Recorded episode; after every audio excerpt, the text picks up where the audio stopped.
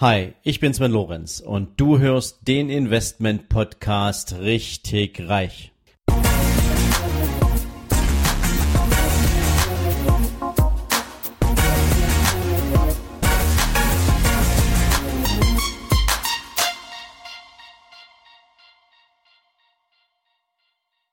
Hallo und herzlich willkommen zu einer neuen Ausgabe von deinem Investment Podcast richtig reich.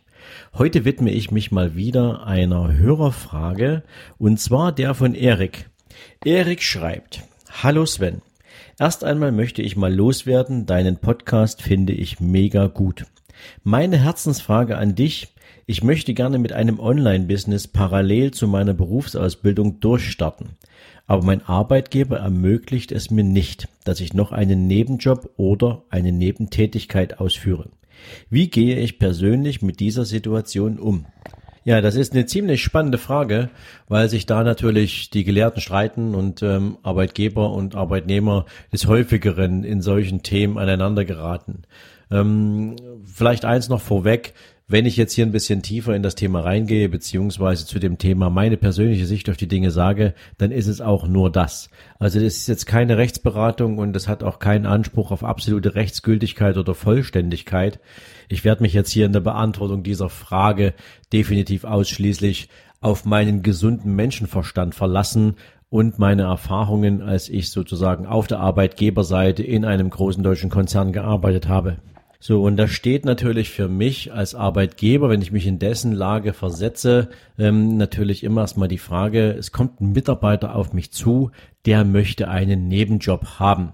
Erste Frage, die ich mir stelle, ist, ist der bei mir noch nicht ausgelastet?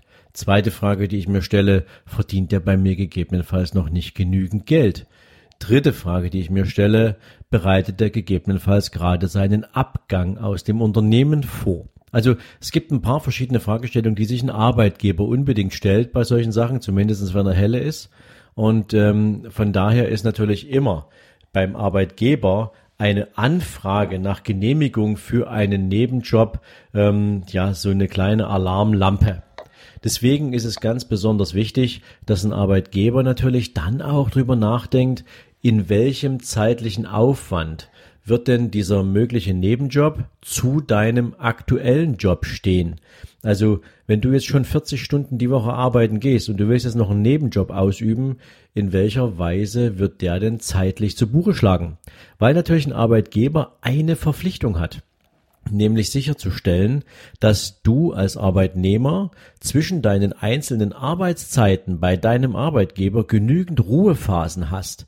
Das ist gesetzlich so vorgeschrieben und insofern muss der Arbeitgeber natürlich schon darauf achten, dass du diese Ruhephasen einhältst. Denn am Ende ist er für deine Arbeitssicherheit zuständig und er ist dafür zuständig, dass er sozusagen nach seinen besten Möglichkeiten für deine Gesunderhaltung sorgt und dafür Sorge trägt. Und ähm, vor dem Hintergrund haben Arbeitgeber natürlich als allererstes die Frage im Kopf, ähm, wird das meinen Arbeitnehmer in irgendeiner Form negativ beeinflussen? Die nächste Frage ist natürlich, wie sehr wirkt sich das denn auf die Qualität deiner Arbeit aus? Das heißt, wirst du denn gegebenenfalls Einbußen in der Qualität deiner Arbeit abliefern, weil du dich inhaltlich oder auch vom Know-how her verstärkt auf deinen Nebenjob konzentrierst. Arbeitgeber haben ja in aller Regel mit dir ein festes Arbeitsverhältnis. Daraus resultiert in aller Regel auch ein festes Einkommen. Und dieses feste Einkommen ist natürlich aus Sicht eines Arbeitgebers fest daran geknüpft, dass er eine halt, Erwartungshaltung an eine hundertprozentige Leistungsfähigkeit und Leistungsbereitschaft deinerseits hat. Dafür bekommst du am Ende auch jeden Monat zum festen Termin dein Geld. Ja, und natürlich auch das Thema Qualifizierung. Ja. Geht denn gegebenenfalls die Zeit, die du für deinen Nebenjob aufwenden willst, zu Lasten der Qualifizierungszeiten, die du bei deinem Arbeitgeber zu absolvieren hast? Wobei man ehrlicherweise sagen muss, dass ähm, nach der deutschen Rechtsprechung, soweit mir das noch bekannt ist, ähm, die Qualifizierung im Sinne deiner Aufgabe in deinem Job, für den, wo du ein festes Arbeitsverhältnis hast, definitiv im Rahmen der Arbeitszeiten zu absolvieren ist. Aber sei es drum, das ist jetzt eher ein Nebenkriegsschauplatz. Jetzt kommt natürlich die Frage bei dir, lieber Erik, und wie gesagt, jeder, der sich mit dem Thema beschäftigt, darf sich auch angesprochen fühlen. Aus welchen Motiven heraus willst du jetzt einen Nebenjob anfangen mit Online-Marketing? Denn, und da habe ich jetzt äh, mit meinem, ich sag mal, persönlichen Blick auf das Thema eine etwas andere Sicht, ähm, als es vielleicht ein Arbeitgeber hat. Warum? Wenn äh, ich mir vorstelle, was sich heute sozusagen online alles abspielt, dann ähm, kann ich als Arbeitgeber meinem Arbeitnehmer ja auch nicht vorschreiben, wie viele Stunden in der Woche der jetzt äh, vor irgendwelchen Computerspielen oder Online-Spielen sitzt und damit seine Zeit vertreibt. Das heißt also, ähm, alles, was am Computer stattfindet, ähm, im Sinne von Spielzeiten oder ob du dich fit machst, ob du dich privat weiterbildest, ob du Bücher liest, ja, das ist alles reine Privatsache. Und insofern meine persönliche Meinung, ob du jetzt tatsächlich fünf Stunden Battlefield spielst oder GTA oder sonst irgendwas oder ob du die Zeit an deinem Computer für den Aufbau eines Online-Marketing-Business verwendest. Ich glaube, die Zeit, die dafür investiert wird, ähm, die hast du so oder so. Und insofern spielt es natürlich aus meiner Sicht keine Rolle, ob du und wie du diese Zeit verbringst. Was dann wiederum eine Rolle spielt, lieber Erik, ist einerseits, was für eine Art von Business du dann aufbauen möchtest und in welchem Verhältnis dieses Business zu dem einzuordnen ist, was du als Arbeitnehmer mit deinem Arbeitgeber machst. Denn wenn du zum Beispiel ein konkurrierendes Business aufbaust, was also im direkten Wettbewerb steht zu dem, was dein Arbeitgeber macht, produziert oder verkauft, ähm, dann hätte ich als Arbeitgeber schon ein echtes Problem damit, wenn du dich mit diesem Thema auseinandersetzt, ähm, weil du dann sozusagen in den direkten Wettbewerb zu jemanden eintrittst, bei dem du ja beschäftigt bist. Ein zweites Thema ist natürlich die Art und Weise, ähm, was du für ein Business betreiben willst. Denn ähm, oft ist es natürlich so, dass Arbeitgeber in aller Regel bestimmten ethischen Grundsätzen unterliegen oder sich selbst zumindest welche geben oder für bestimmte Werte stehen.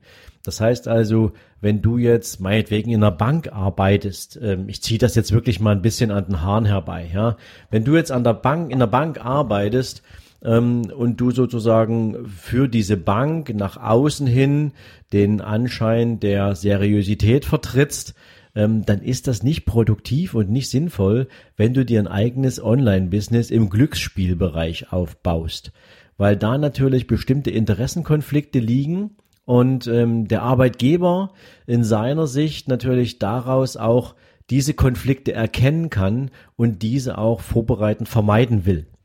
Im Ergebnis kann man also sagen, mach dir vorher bitte Gedanken darüber, ob dein Online-Business sowohl was den Faktor Zeit betrifft, was den Faktor Außenwirkung betrifft, was den Fakt betrifft, tritt es in Konkurrenz zu deinem Arbeitgeber betrifft und natürlich auch in welcher Weise verstößt du damit gegen bestimmte ethische oder moralische Grundsätze, die deinen Arbeitgeber sozusagen in der Öffentlichkeit in irgendeiner Form diskreditieren könnten, wenn bekannt würde, dass einer seiner Arbeitnehmer ein etwas, nennen wir es mal, anrüchiges oder schräges Online-Business hätte. Ich will damit nicht sagen, dass du das tust. Ich will damit nur sagen, es gibt eine ganze Menge Stolperfallen in diesem Zusammenhang. Und ich glaube, wenn du deinem Arbeitgeber ein sauberes Konzept vorlegst und wohl begründen kannst, warum du dir dieses Online-Business aufbauen willst und du deinem Arbeitgeber auch sämtliche Bedenken und Zweifel nehmen kannst, dass sich das in irgendeiner Form negativ auf deine Einstellung oder deine Loyalität dem Arbeitgeber gegenüber auswirkt und vor allen Dingen, dass es sich auch nicht auf die Qualität deiner Arbeit auswirken wird, dann glaube ich, wird dein Arbeitgeber eigentlich nichts dagegen haben, diesen Job zu genehmigen. Es ist ehrlich gesagt auch immer wieder eine Frage der Kontenance. Es ist eine Frage, du kennst den Spruch sicherlich, wie es in den Wald reinruft.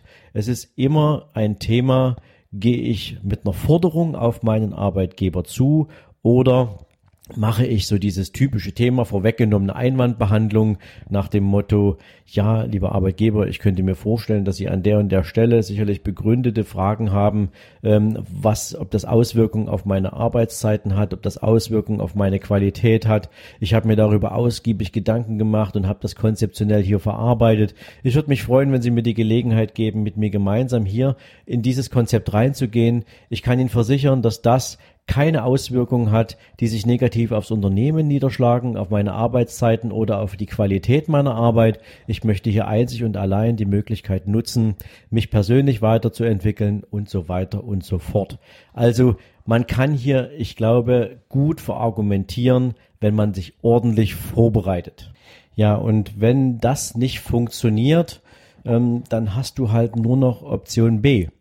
Und Option B heißt jetzt, äh, es durchziehen, ohne deinen Arbeitgeber sozusagen dann um Erlaubnis zu fragen, beziehungsweise nachdem man Nein gesagt hat, es auf das Risiko hin, diese Konsequenzen dann auch zu tragen, die dein Arbeitgeber dir dafür angekündigt hat, es trotzdem durchzuziehen. Warum? Also das ist jetzt aber meine ganz private Meinung. Ich finde, in der Zeit dieser unendlichen Möglichkeiten, wo Menschen heute losziehen, um sich ihre eigenen Träume zu erfüllen, um sich ihre, ihren, ihren Weg für eine finanzielle Unabhängigkeit zu bauen. Da sollte ein Arbeitgeber eigentlich froh sein, dass er einen Menschen in seinem Team hat, der so Gas geben will. Und ähm, wenn du, wie gesagt, nicht nur Dienst nach Vorschrift machst, sondern wenn du deinem Arbeitgeber echte Mehrwerte bringst, kann ich mir nicht vorstellen, dass er da Nein sagt. Aber sei es drum, wenn er es doch tut, dann zieh das Ding alleine durch. Wie gesagt, meine ganz private Meinung ist, jeder soll die Gelegenheit kriegen, so etwas durchzuziehen, wenn er das möchte und dafür natürlich auch alle Risiken nehmen, die damit einhergehen. Das ist völlig normal. Und ähm, ja, du entscheidest am Ende des Tages, in welcher Weise du diesen Weg beschreiten willst und ähm, wie groß der Wunsch ist tatsächlich was Online-Business-mäßiges auf die Beine zu stellen. Vielleicht hast du ja auch die eine Idee, ähm, mit der du mit deinem Businessmodell absolut durch die Decke schießen würdest. Und ähm, du hast einfach Angst davor, dass es innerhalb der nächsten Wochen und Monate jemand anderen geben könnte, der mit dieser Idee an den Markt geht. Ja, mein Gott, ja, mach es. Insofern, wo kein Kläger, da kein Richter. Aber das ist nicht die erste Wahl. Ich will das jetzt bewusst nochmal sagen. Ähm, wenn du mich um Rat fragst, dann verargumentiere deinem Arbeitgeber den absoluten Nutzen, wenn er dir diese Möglichkeiten gibt und natürlich deine absolute Loyalität, deine absolute deinen absoluten Einsatz für dieses Unternehmen und dass dein Arbeitgeber weder in der Leistung noch in der Qualität, noch in der Zeit in irgendeiner Form Einbußen in deiner Arbeitskraft hinnehmen muss. Und wenn du das sauber gemacht hast, dann bin ich ziemlich sicher, dass dein Arbeitgeber cool reagiert und wenn nicht, dann Alternative 2. Also, ich hoffe, ich konnte mit dieser Antwort deiner Frage ein Stück weiterhelfen und jedem anderen, der sich mit solchen Gedanken auseinandersetzt, eine kleine Inspirationshilfe geben. Ja, wenn dir diese Folge gefallen hat, dann freue ich mich natürlich über dein Feedback. Bitte lass mir gern auf iTunes eine Bewertung da. Ähm, ich freue mich natürlich immer, wenn du dir noch zwei Minuten mehr Zeit nimmst, um mir eine Rezension zu schreiben. Nur so kann ich wirklich erfahren, was hinter euren fünf Sternen steht, wenn ihr glaubt, dass mein Podcast die verdient hat. Und ähm, ja, ansonsten hoffe ich natürlich, dass ihr weiter an Bord bleibt. Wünsche euch heute einen wundervollen Tag und bis die Tage. Ciao, ciao.